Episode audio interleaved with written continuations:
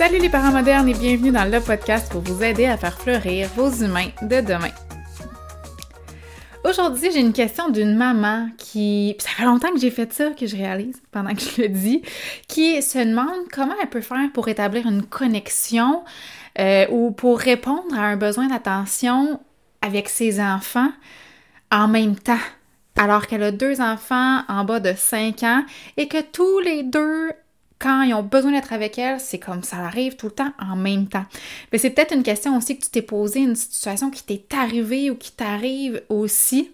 Euh, sache que d'avoir de la difficulté à gérer deux enfants en besoin d'attention, qui ont besoin qu'on s'occupe d'eux en même temps, c'est vraiment pas une mince affaire, puis que c'est normal si tu te poses des questions, si tu trouves ça difficile. Fait qu'aujourd'hui, j'avais envie de t'aider à percevoir les choses différemment, de t'aider à déculpabiliser, parce que réalistement, là, tu peux pas te séparer en deux, même si ça serait bien pratique, et tu n'es pas une pieuvre, et tu n'es pas un robot, tu es un humain ou une humaine avec des émotions et des besoins toi aussi. Alors, je voulais t'inviter à te déculpabiliser puis à voir les choses autrement aujourd'hui. Et évidemment, ben, je vais aussi t'aider à trouver des solutions qui vont convenir à tes besoins, mais aussi à ceux de tes enfants, que tu en aies deux ou cinq.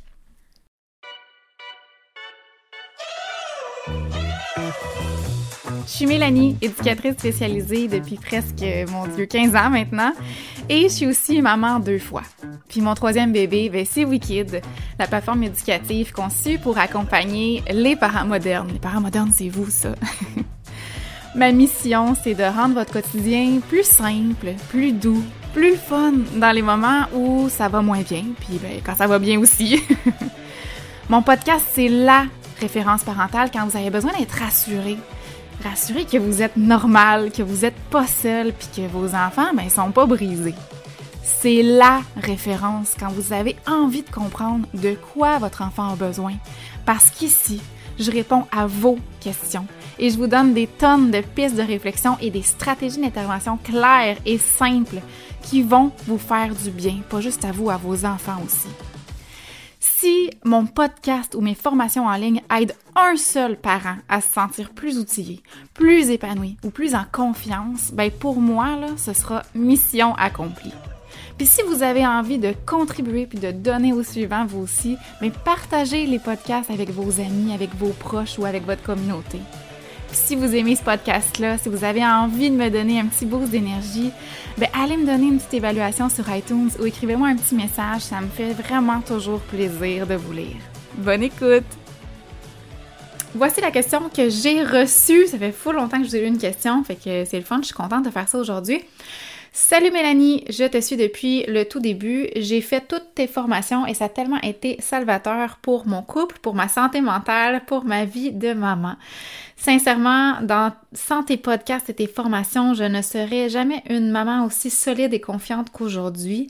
Alors, je te remercierai jamais assez. Merci pour ton authenticité, ta façon de nous faire sentir moins seuls. Euh, merci d'être sans jugement et euh, sans critique. Depuis un bout, j'hésite, mais je me suis dit que si ma question était assez pertinente pour se retrouver dans tes podcasts, c'est que je suis pas la seule à me poser la question.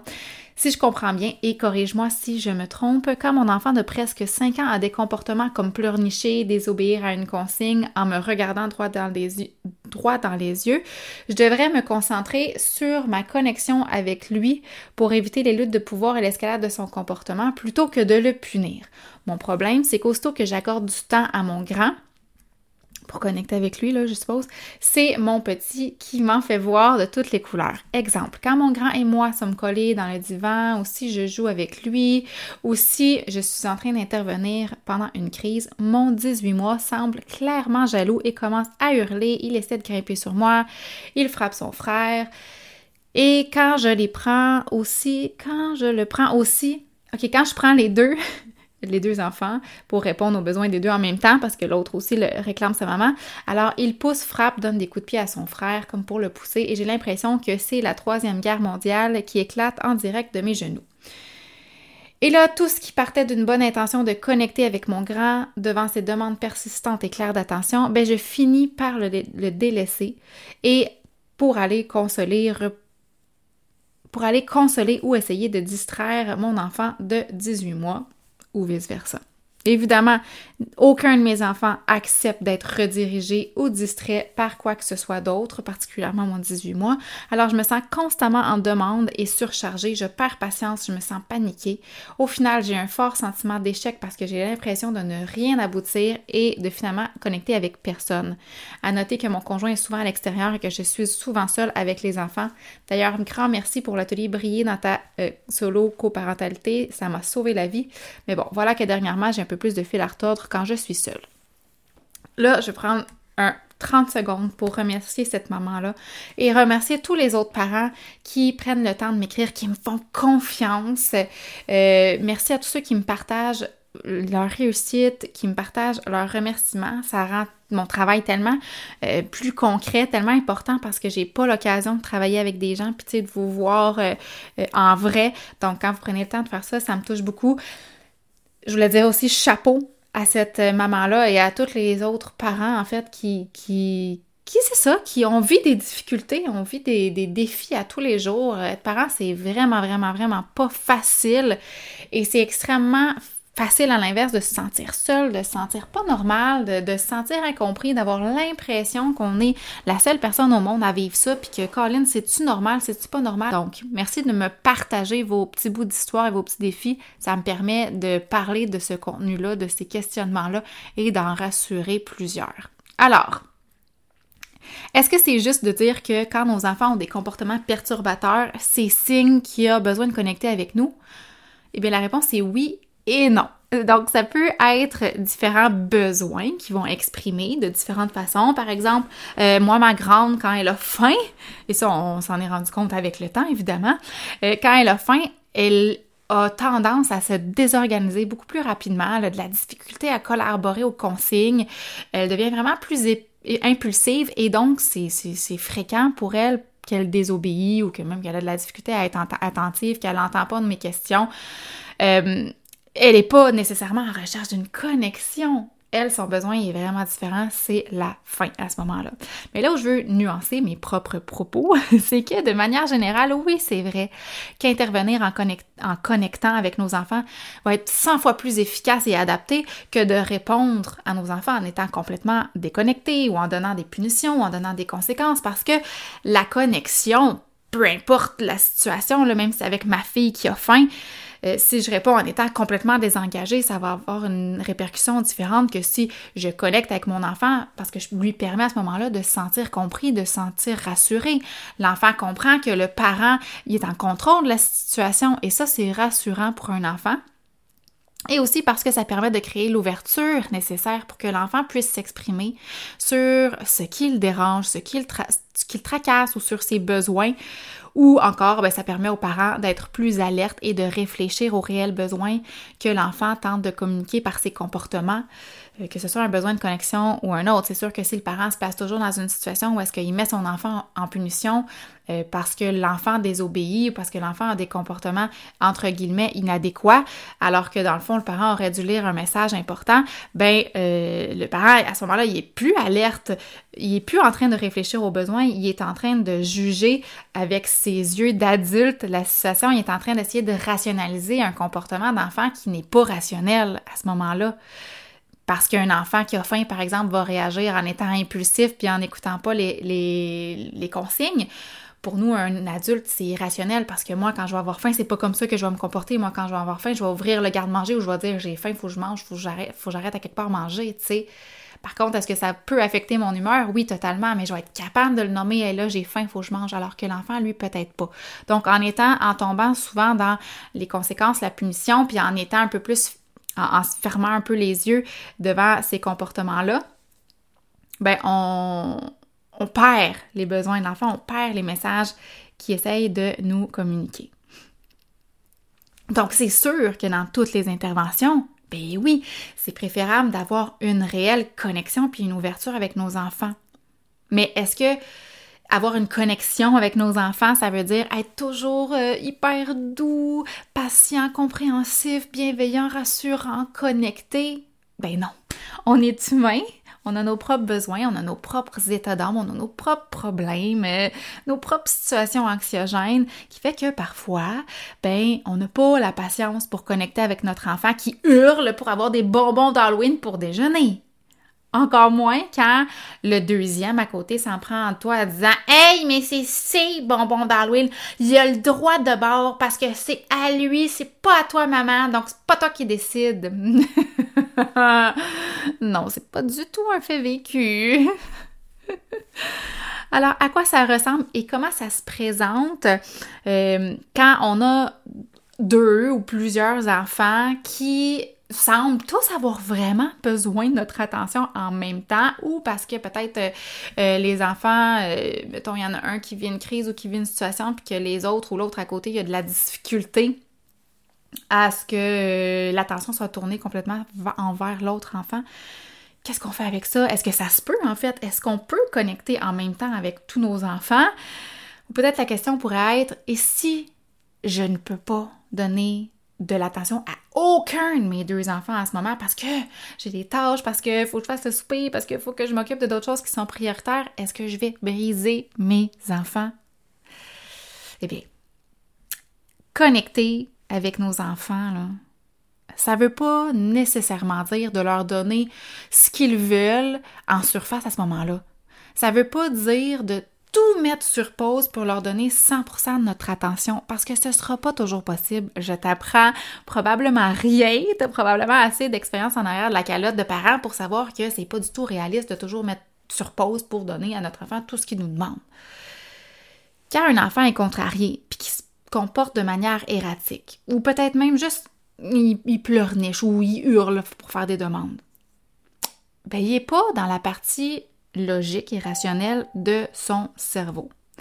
Il est simplement dans ses émotions et souvent, pas toujours, mais souvent, les choses qu'il demande ou qu'il réclame ou qu'il veulent quand les enfants sont dans des grandes émotions, souvent c'est pas logique, c'est pas rationnel. Hein, de demander des bonbons d'Halloween pour déjeuner, ben, la plupart des enfants de 4, 5, même 3 ans, vont savoir par expérience que le matin, on mange pas des bonbons. Un enfant qui te crie, qui veut un verre d'eau en plein milieu d'une crise, veut probablement même pas vraiment un verre d'eau parce que tu vas y apporter ton verre son verre d'eau puis il va faire quoi? Il va te le garocher en pleine face. Il avait pas, il voulait pas vraiment de l'eau. Il est pas dans cette partie-là logique de OK, là, je suis attentif à ce que mon corps me demande ce que j'ai de besoin. Ah oui, j'ai, j'ai faim, j'ai besoin d'eau, j'ai besoin de ci, j'ai besoin de ça. Non, la semaine passée, euh, je vais vous raconter une anecdote euh, quand même assez cocasse. J'allais porter, comme tous les matins, là, mes deux enfants à l'école et à la garderie. Fait qu'en allant porter ma grande à son école, ma plus jeune était hyper fâchée de pas être descendue de la voiture. Mais l'affaire, c'est que ma fille descend, ma plus jeune, ne descend jamais de la voiture parce que euh, je me stationne sur le bord en avant de l'école, je sors de la voiture, ma, plus grande sort de la voiture, je lui donne son sac, je lui donne sa boîte à lunch, on se fait un câlin, on se dit bonne journée et elle est partie. Ça dure max 45 secondes. Je vais pas commencer à détacher ma plus jeune, la sortir de la voiture avec son habit de neige dans les, sièges de voiture où est-ce que c'est super stiff, c'est super difficile à attacher.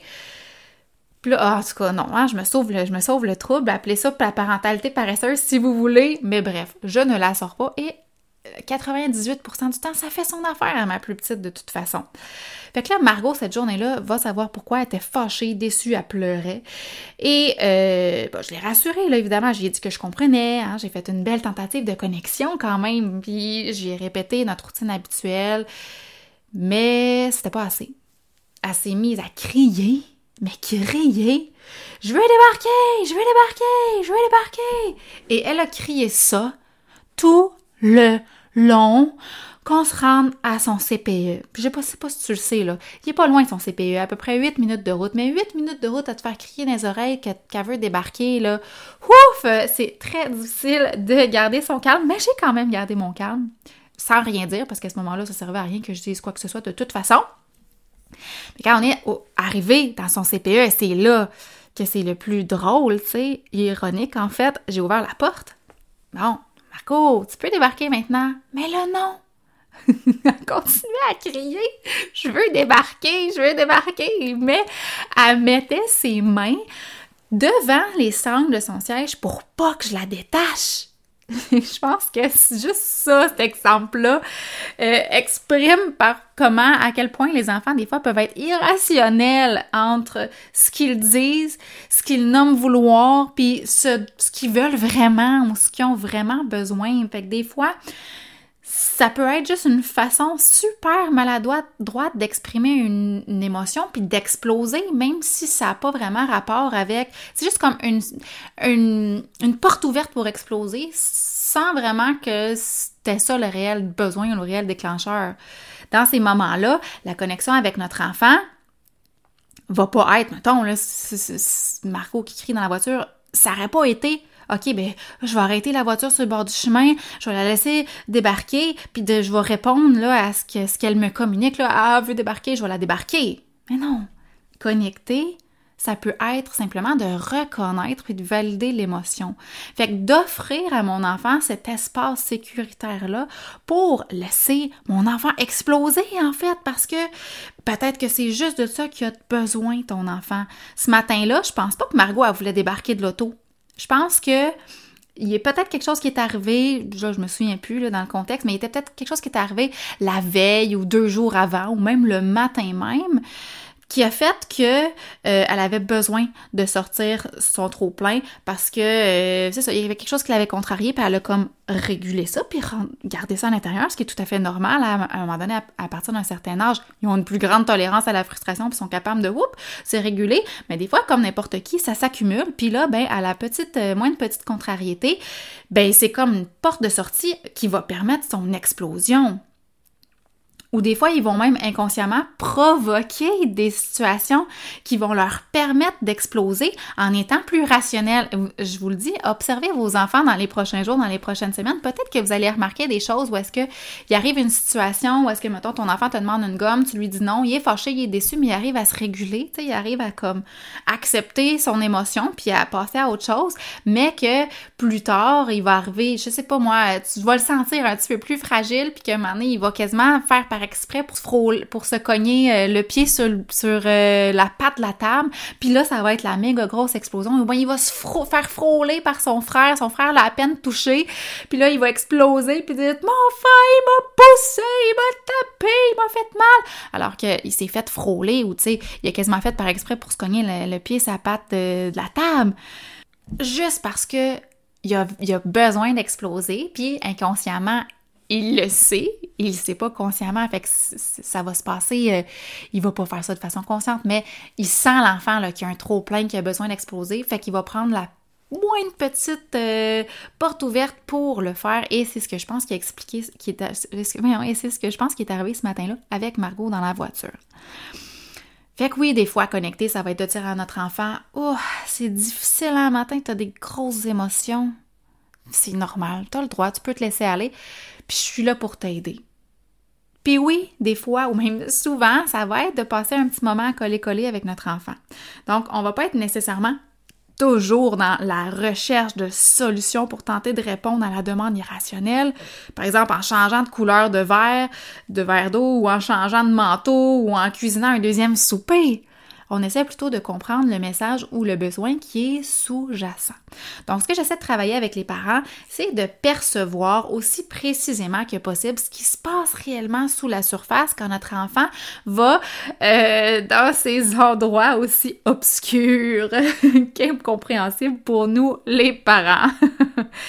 Puis si le besoin de connexion, si le besoin d'attention survient à un moment où le parent ne peut pas arrêter de faire ce qu'il fait, ou encore parce que tu es déjà occupé à gérer les grosses émotions de ton autre enfant, ben on peut totalement connecter d'une autre façon qu'en connectant physiquement. Comme par exemple, on peut connecter, on n'est pas obligé de prendre nos deux enfants dans nos bras pour connecter avec les deux enfants.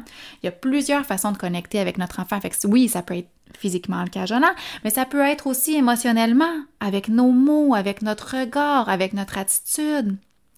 Ton enfant, il peut très bien se contenter puis s'apaiser si tu le rassures et si tu le valides verbalement. Ah, toi aussi, tu voulais un câlin, hein, puis je peux pas parce que je m'occupe de ton frère. C'est difficile, hein.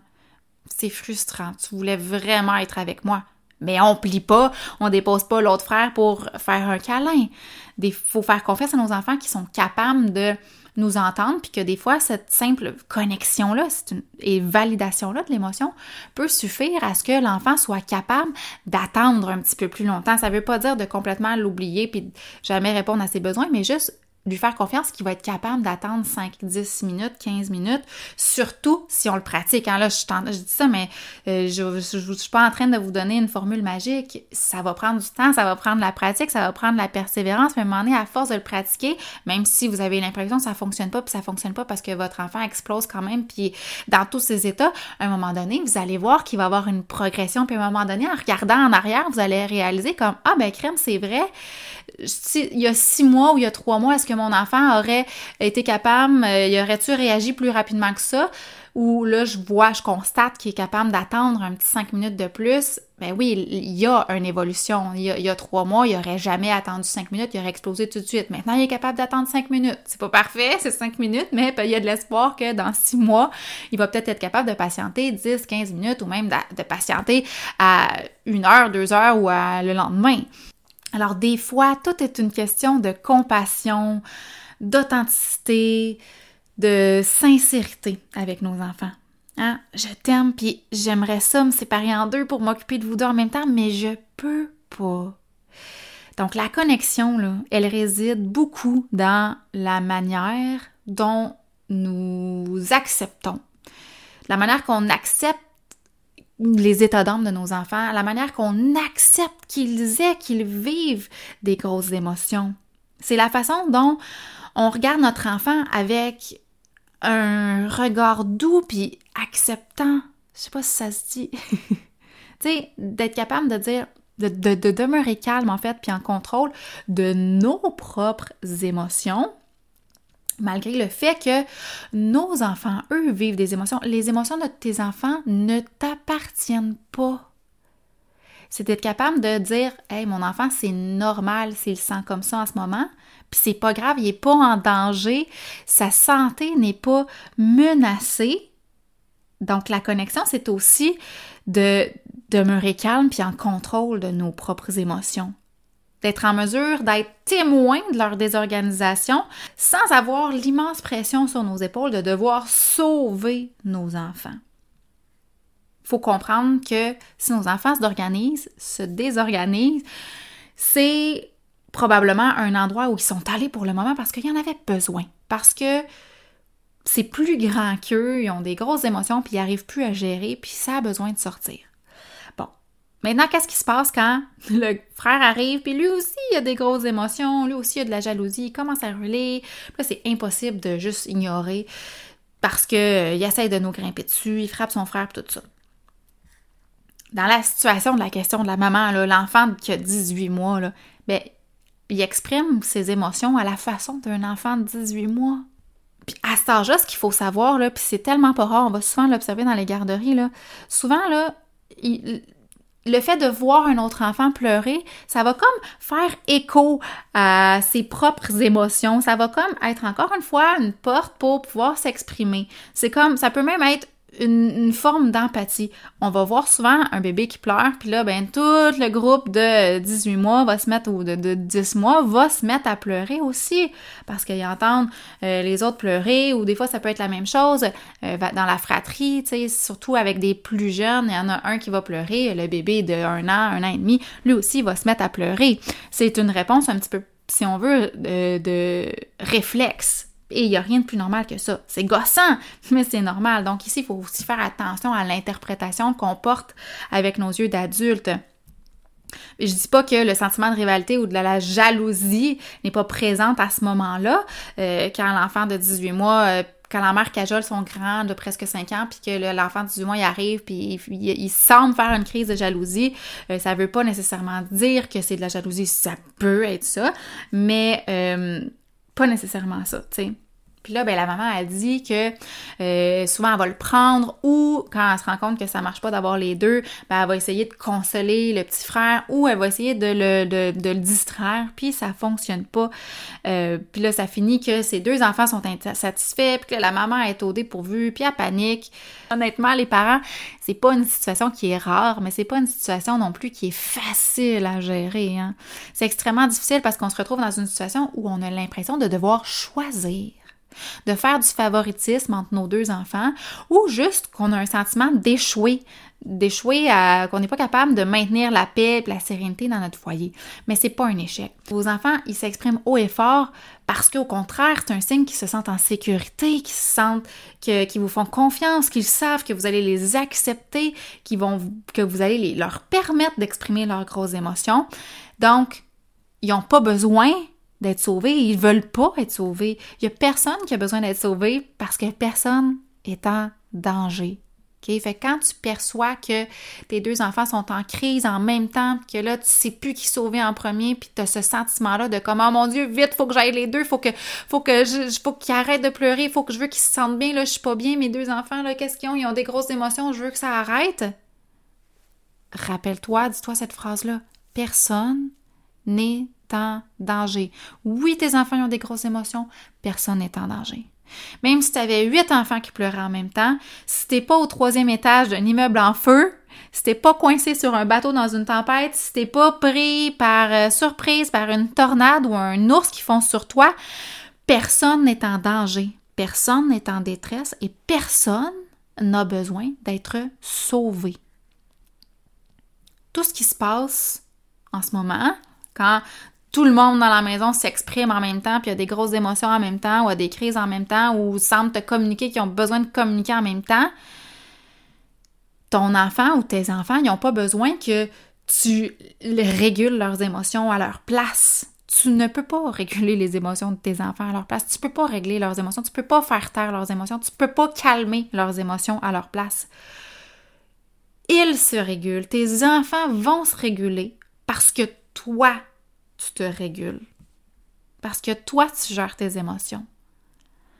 Toi, en restant régulé, en restant calme, tu leur permets de retrouver ce calme-là aussi. Personne n'est en danger, personne n'a besoin d'être sauvé, personne va mourir.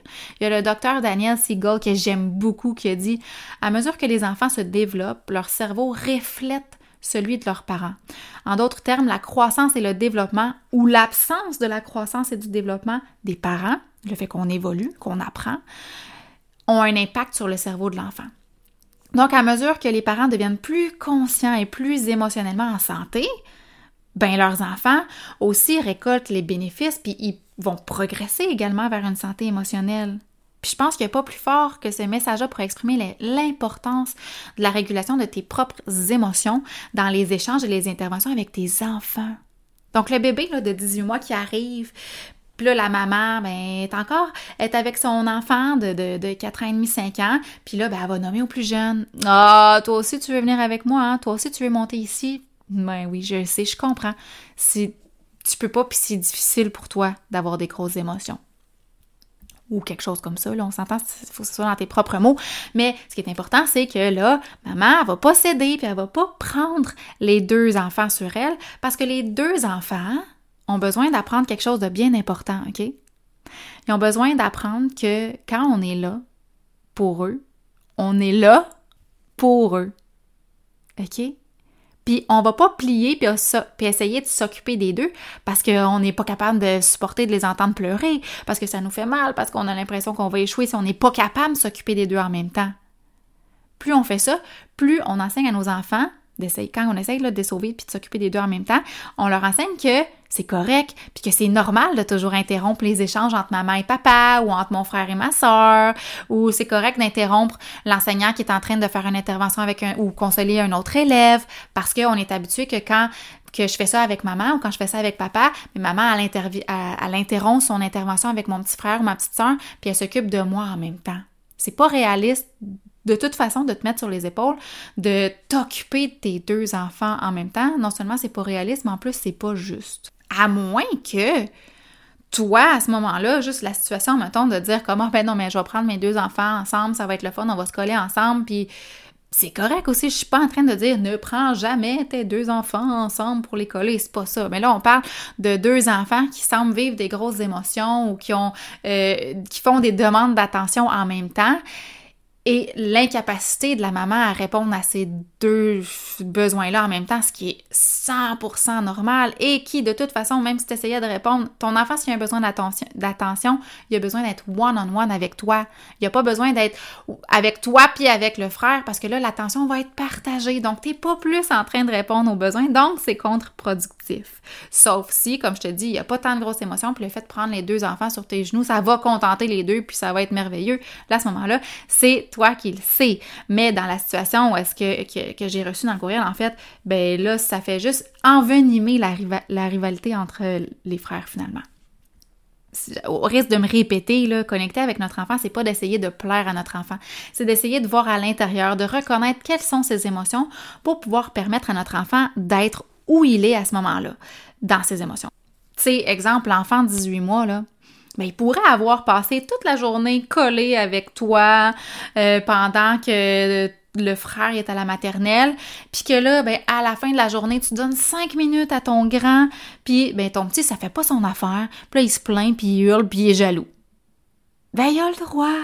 Mais est-ce que ça veut dire qu'il faut que tu le prennes lui aussi? Non.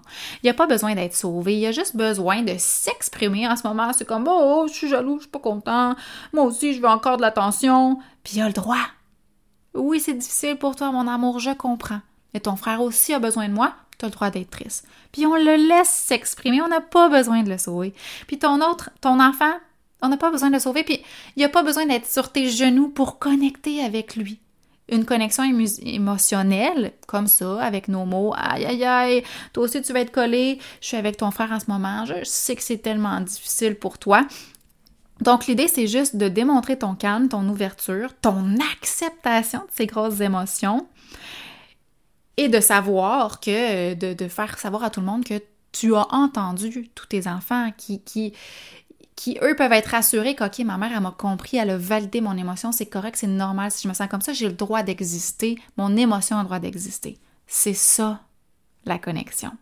Alors, que tu sois en train de cuisiner, de prendre ton bain parce que tu as besoin de relaxer, de t'occuper des devoirs ou de la crise du grand, souviens-toi que ton enfant n'a pas besoin que tu lâches tout ce que tu fais pour aller secourir. Il a besoin d'être entendu, il a besoin qu'on lui permette ses grosses émotions et que le simple fait de lui nommer qu'on l'a vu, qu'on l'entend et qu'il a le droit d'avoir sa peine et sa colère, c'est une façon hyper bienveillante de connecter. Tourlou!